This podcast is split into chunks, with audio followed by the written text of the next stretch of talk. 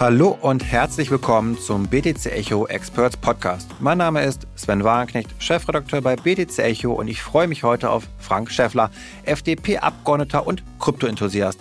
Als Blockchain-politischer Sprecher seiner Partei kämpft er wie kein anderer im Bundestag für die Etablierung der Kryptoökonomie. Wie es ist, sich für die Interessen des Blockchain-Sektors im Bundestag einzusetzen, was Deutschland als Kryptostandort tun kann und wie die Chancen für Bitcoin stehen, zu einer Transaktionswährung im Alltag zu werden, ist unter anderem Thema in unserem heutigen Podcast. Ja, hallo Frank, schön, dass du es aus dem Bundestag in unser Redaktionsbüro geschafft hast. Wie ist eigentlich gerade so die Stimmung im Parlament, wenn es um das Thema Bitcoin, Kryptowährungen und Blockchain geht? Hallo Sven, ähm, ich würde sagen, aufgeschlossener als noch vor fünf, sechs Jahren. Ja, da äh, waren nur die Nerds unterwegs mit dem Thema und inzwischen hat das das Parlament erreicht. Äh, der Gesetzgeber beschäftigt sich mit der Regulierung, mit steuerlichen Fragen.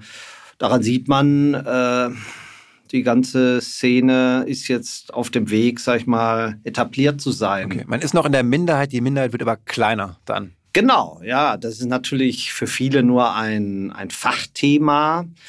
Äh, und die allermeisten haben sicherlich auch das Potenzial noch nicht erkannt, aber äh, es wächst. Ja, auch weil es Medien gibt, die sich damit beschäftigen. BTC Echo ist ja eins der herausragenden Medien hier. Und äh, aber auch äh, die klassischen Tageszeitungen beschäftigen sich mit diesen Fragen.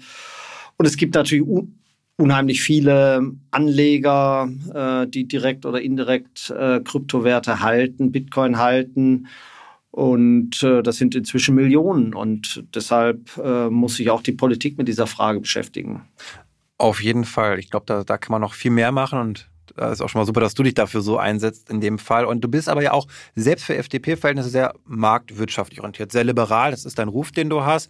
Du hast ja selbst auch das Prometheus Freiheitsinstitut, eine Plattform für den Austausch zum Liberalismus. Und da würde mich jetzt interessieren, vor diesem Hintergrund, ist da nicht eigentlich Bitcoin und die Blockchain-Technologie sozusagen die passende, passende Technologie für deine wirtschaftspolitischen Ideale? Also ist doch dann die logische Schlussfolgerung eigentlich, oder? Ja, äh, so bin ich ja quasi auch da reingekommen. Ja, so Anfang der 2010er Jahre ähm, mit der Finanzkrise damals, mit der Griechenland-Krise. Äh, das war ja für viele ein einschneidendes Ereignis. Und da ich schon immer ein Anhänger von Friedrich August von Hayek war und er den Währungswettbewerb ja populär gemacht hat, fand ich das dann ja die ja die die die die praktizierte hayekianische Idee, die dann plötzlich umgesetzt wird. Und äh, deshalb war ich da so fasziniert eigentlich. Also die Trennung auch von Staat und Geld. Genau, ja, ähm, dass letztendlich ja, das Geld dem Wettbewerb ausgesetzt wird, auch dem mhm. privaten Wettbewerb ausgesetzt wird. Ähm, dazu habe ich schon zwei, 2009 auch einen größeren Artikel geschrieben in der FAZ damals mit anderen Kollegen. Und äh, als dann äh, Bitcoin ja letztendlich äh, auf die Welt kam oder in die Welt kam, äh, habe ich dann plötzlich gedacht, das ist ja eigentlich die Umsetzung der hayekianischen Idee, die da gemacht wird. Und dann habe ich äh, Oliver Flasskemper kennengelernt, äh, der damals äh, bitcoin.de äh, gegründet hat, äh, also die Handelsplattform.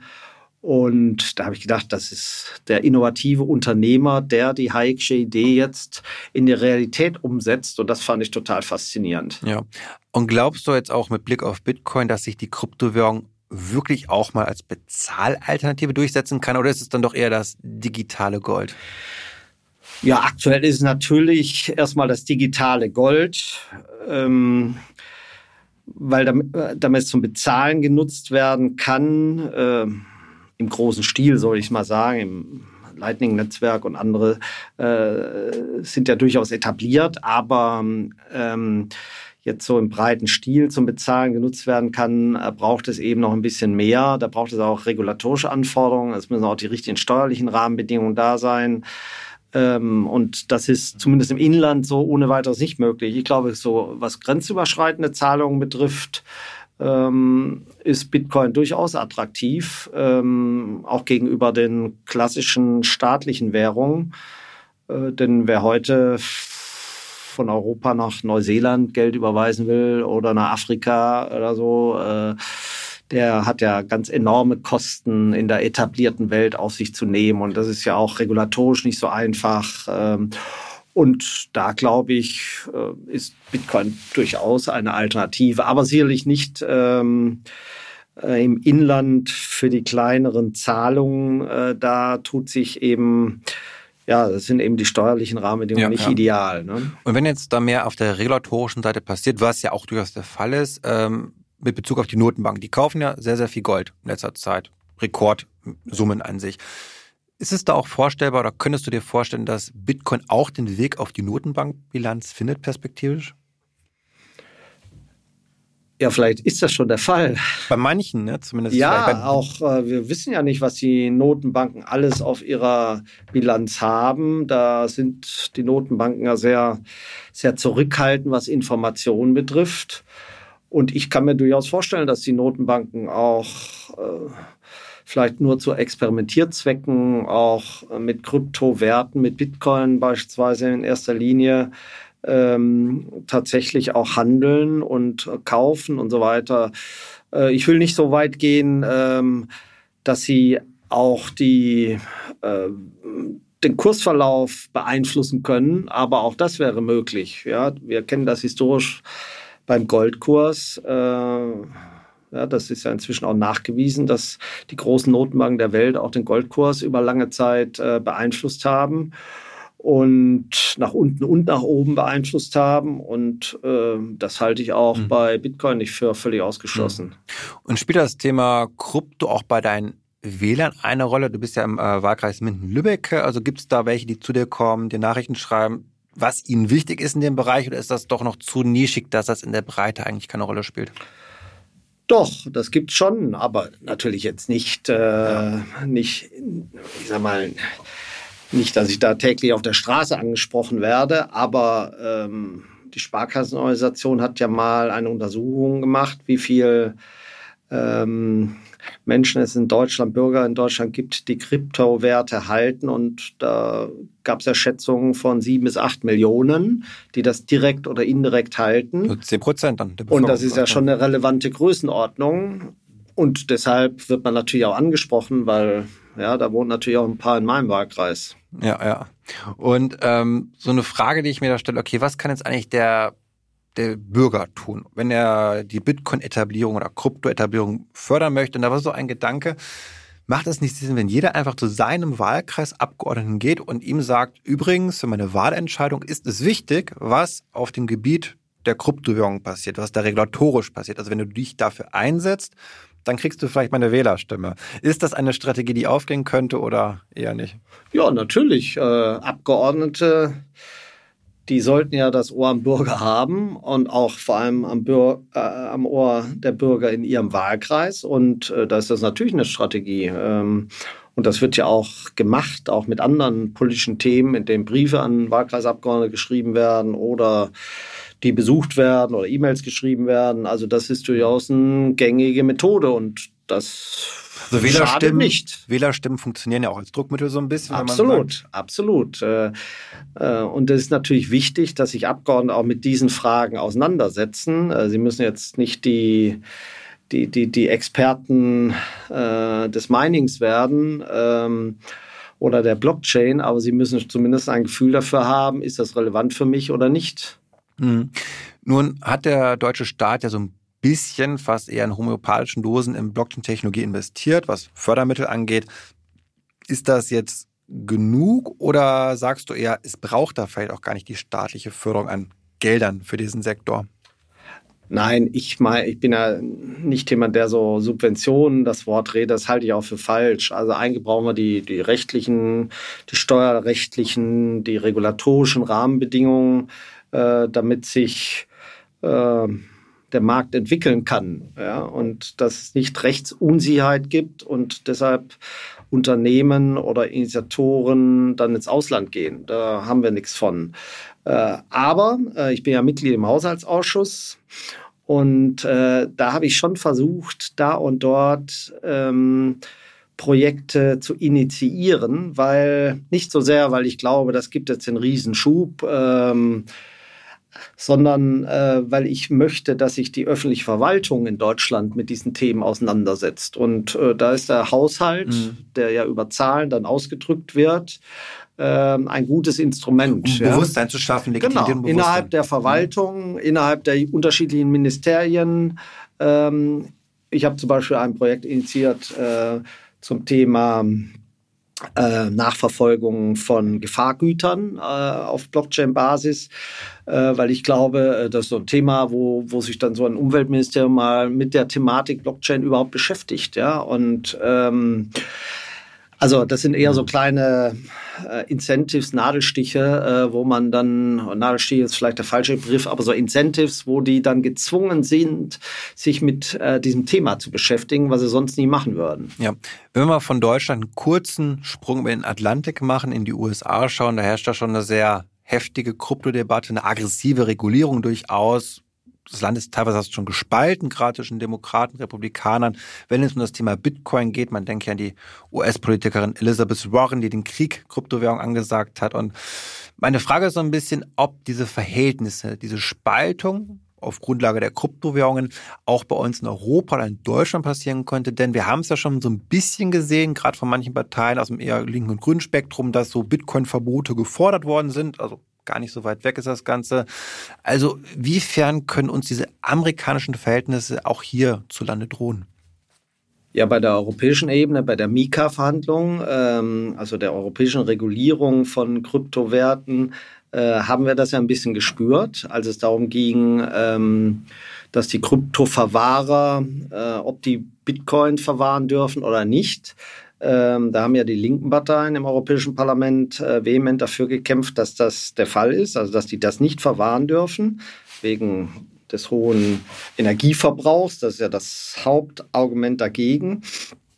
Ähm, also ein Stück weit haben wir diese Auseinandersetzung schon, aber die ist eigentlich noch eine Nischendiskussion, so will ich es schon sagen. Also ist jetzt keine keine große Debatte. Ähm, und am Ende haben wir ja auch dafür gesorgt, dass das dann nicht kam, ja, weil ich glaube, für den, für den Standort Europa, aber auch Deutschland ist es eben total wichtig, dass es eben äh, ja, keine, keine Restriktionen in diesem Bereich gibt. Äh, wir wissen ja alle, Bitcoin wird man nicht verbieten können. Man kann halt nur die, die Schnittstellen ähm, und die Regulatorik darum äh, verschlimmbessern. Und das muss man halt verhindern.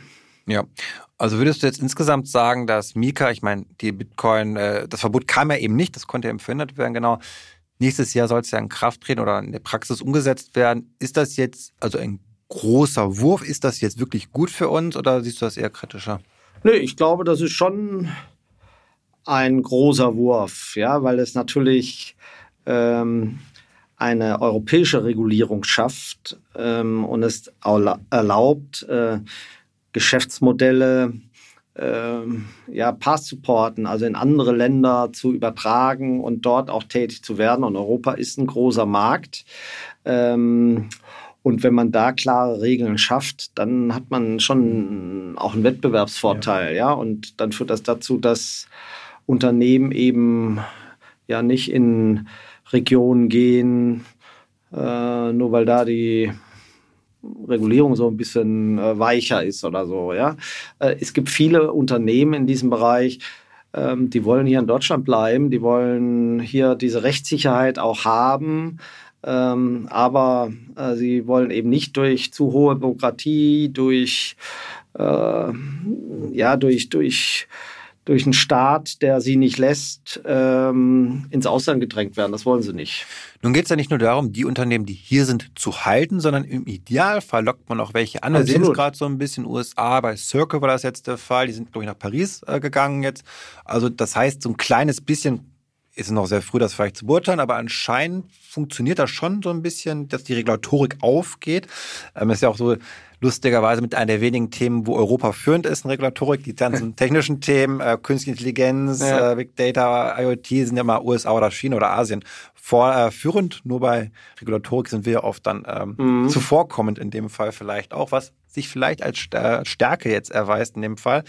Jetzt generell vielleicht mal ein bisschen allgemeiner gesprochen. Kannst du dir vorstellen, dass durch die Regulierung unter anderem es wirklich gelingen könnte, dass Europa im Bereich Blockchain, im Bereich Kryptosektor mal nicht hinten ansteht, mal nicht das machen muss, was die Amerikaner machen oder die Asiaten machen, sondern dass wir wirklich hier eine führende Rolle einnehmen können. Mhm. Ist das vorstellbar für dich?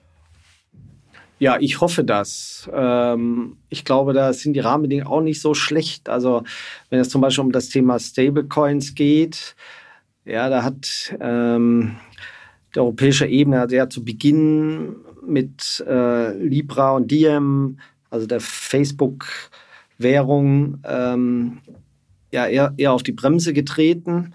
Ähm, das habe ich immer scharf kritisiert, nicht weil ich das so toll fand, das Konzept, sondern ähm, weil ich es immer besser fand, wenn sowas in Europa steht, äh, entsteht. Und dann können wir das auch beispielsweise nach unseren Datenschutzstandards auch äh, regulieren. Und wir lassen es nicht zu, dass das irgendwo aus China dann kommt äh, mit deren Standards. Ja? Und das fand ich immer etwas attraktiver. Also insofern äh, kann ich mir schon vorstellen, dass ähm, sich Europa da äh, entsprechend entwickelt und wir auch da äh, unsere Vorteile nutzen. Ja, wir haben ja unheimlich viele, auch in Berlin hier, unheimlich viele Firmen, die in diesem Umfeld tätig sind. Also da sollten wir uns auch nicht äh, kleinreden, auch wenn es da natürlich immer wieder Abwanderungswellen gibt, äh, weil andere Standorte mit irgendwelchen Incentives ähm, äh, Unternehmen abwerben. Aber ich glaube, ähm, äh, ist ja nicht nur, es sind ja nicht nur steuerliche Fragen, sondern das ist ja auch ein bisschen Lebensgefühl, das ja. hier in Berlin ausgestrahlt wird. Ja, man will ja lieber nach Berlin als jetzt nach Liechtenstein ziehen. Ähm, ist sehr schön dort, auch ich war öfter ja. dort gewesen, sehr ruhig, aber es passiert halt dort nichts. Genau. Ja, also nichts gegen Liechtenstein. Ich mag die Liechtensteiner und auch das Land, aber ja. äh, Berlin hat eben so seinen Reiz auch in die Welt hinaus. Und, äh, und, und da kann man natürlich äh, damit muss man auch ein bisschen werben. Und, äh, das, und, und wenn dann die Rahmenbedingungen noch einigermaßen stimmen, dann funktioniert das auch. Ja. Nun haben wir jetzt vor allem über EU-weite Regulierung gesprochen. Meine Frage ist so ein bisschen, dieser Bundestagsabgeordneter, welche Rolle spielt dann überhaupt noch die nationale Ebene in der Kryptoregulierung? Ja, schon eine sehr entscheidende. Also ähm, Mika, das dauert ja noch ein bisschen, bis es umgesetzt wird. Ähm, ja, also die Stablecoin-Regulierung wird ja bis Mitte 2024 umgesetzt und äh, der Rest Ende 2024. Und viele Dinge, die dort äh, reguliert werden, die werden jetzt zum Beispiel im Zukunftsfinanzierungsgesetz schon mal vorgezogen. Also das, was bei FTX äh, passiert ist, ähm, ähm, das soll beispielsweise bei Handelsplätzen und Börsen ähm, ausgeschlossen werden, ja, dass im Kern die Assets separiert werden müssen, ähnlich wie bei Aktien. Ähm, das ziehen wir quasi vor und holen das jetzt schon im Zukunftsfinanzierungsgesetz herein. Die Fragen der steuerlichen Rahmenbedingungen sind rein nationale Fragen äh, und damit das sind wir im Übrigen, finde ich, auch nicht so schlecht. Also, dass die deutschen Regelungen ähm, die sind eigentlich schon relativ auch im internationalen Vergleich relativ attraktiv, ne? dass die ähm, dass die Kursgewinne, wenn ich das so sagen darf, äh, nach einem Jahr steuerfrei sind, ist schon erstmal im Vergleich zu vielen äh, Destinationen auf dieser Welt äh, viel viel besser. Was äh, was diese Einjahresregelung natürlich äh, ein bisschen problematisch macht, sind so die, die Kleinstzahlungen, ja, ja. so übers Jahr und äh, weil da gibt es eben nur die Freigrenze von 600 Euro im, im Jahr und äh, wenn man da schnell drüber kommt, dann ist man vom ersten Euro oder vom, vom ersten Cent an äh, steuerpflichtig. Und das würdest du gerne also abschaffen, höre ich daraus? Ja, ich will, nee, es ist erstmal nicht so einfach, ja, also äh, es wird ja auch diskutiert, ob man da ähm, das mit einer Abgeltungssteuer löst. Aber ähm, das ist halt auch nicht so ganz einfach. Ja? Ähm, also technisch ist das, so steuertechnisch ist nicht so ganz einfach. Deshalb glaube ich, sollten wir froh sein, dass wir diese Jahresregelung haben und äh, wir sollten auch alles dafür tun, dass die so bleibt.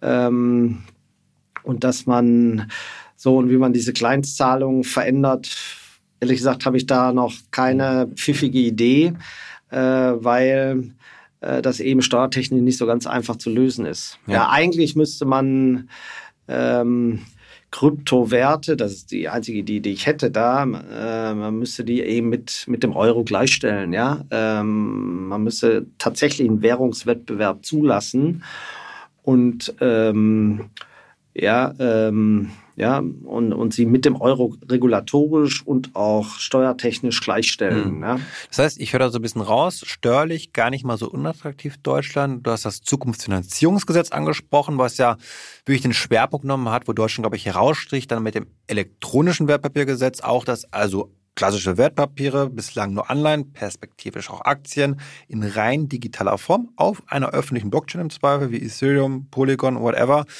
abgebildet werden können. Das ist ja schon, ich glaube, mit weltweit, ja, Liechtenstein haben wir auch wieder tolle Regulierungen dazu, aber jetzt mal sonst führend eigentlich. Oder ich glaube, das ist doch vielleicht, wo Deutschland, wenn man auch wenn ich ein riesen Bitcoin-Fan und alles toll finde, aber ich glaube, wo gerade im Wertpapierbereich eigentlich Deutschland weltweit eine führende Rolle einnehmen kann. Ja, ja.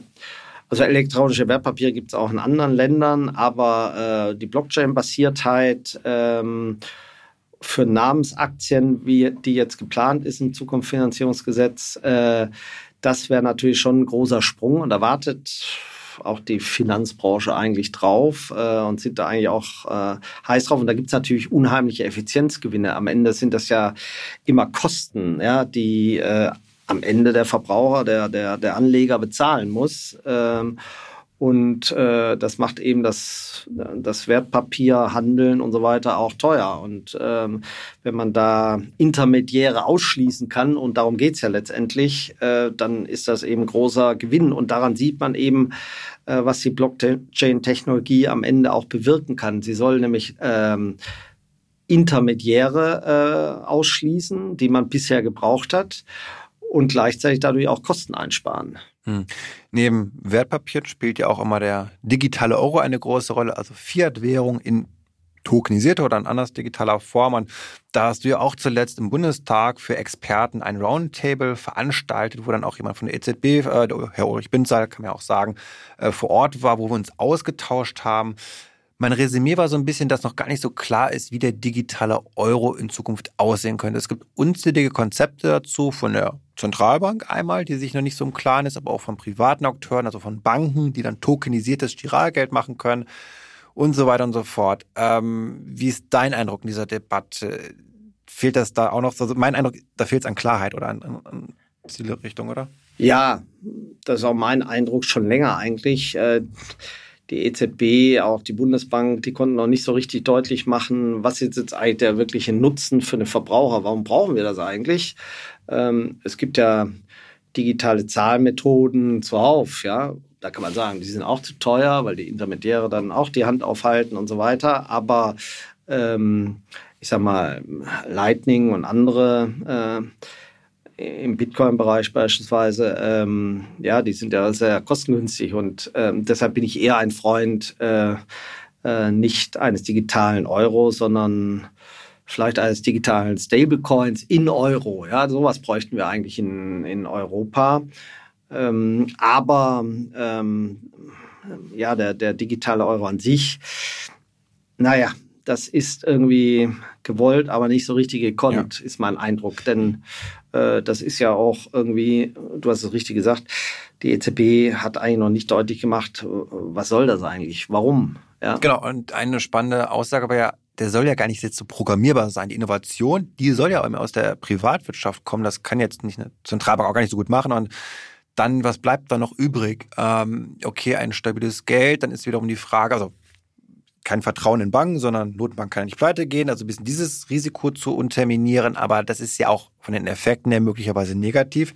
Jetzt schauen wir uns die Bankruns an in den USA. Was ist, wenn dann alle ihr Geld zur Notenbank abziehen würden? Dann verstärken wir eigentlich noch Effekte, die wir nicht haben wollen. Also eine Beeinflussung auch von im Zweifel Zinseffekten, die ich da habe, die ich gar nicht will. Also es ist wirklich schwierig, hier ähm, Argumente zu finden. Klar, dann wird noch mit der Privatsphäre argumentiert zum Teil, weil private Dienstleister, die vielleicht nicht so waren.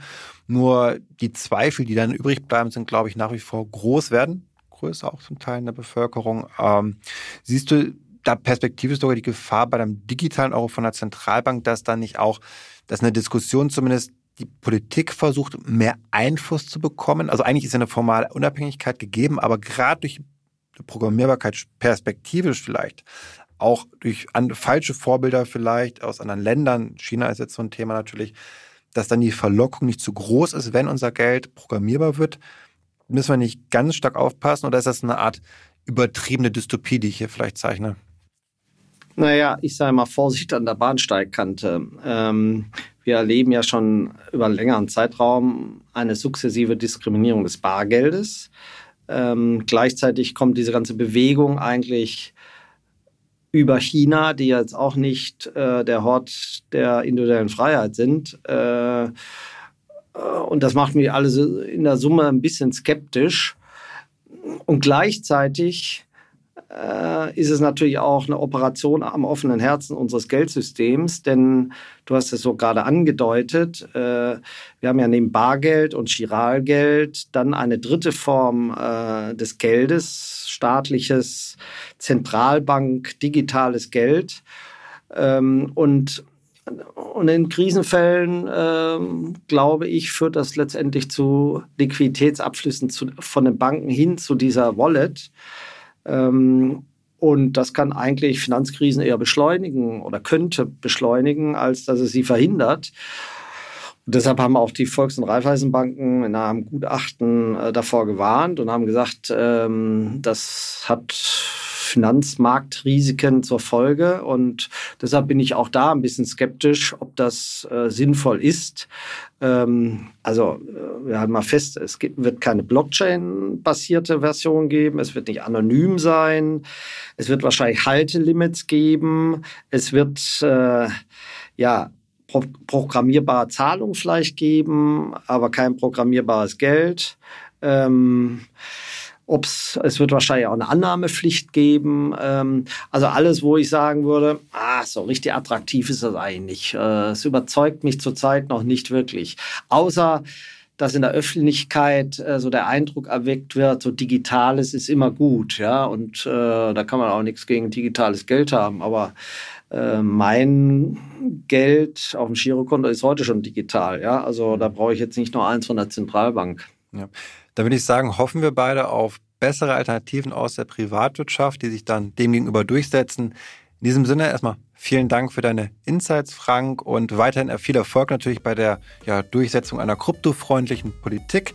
Und wenn euch, liebe Hörerinnen und Hörer, der Podcast gefallen hat, dann hinterlasst uns doch bitte auch eine Bewertung auf Apple Podcasts, Spotify und Co. Das würde unsere Sichtbarkeit erhöhen und uns sehr helfen. In diesem Sinne vielen Dank und bis zum nächsten Mal.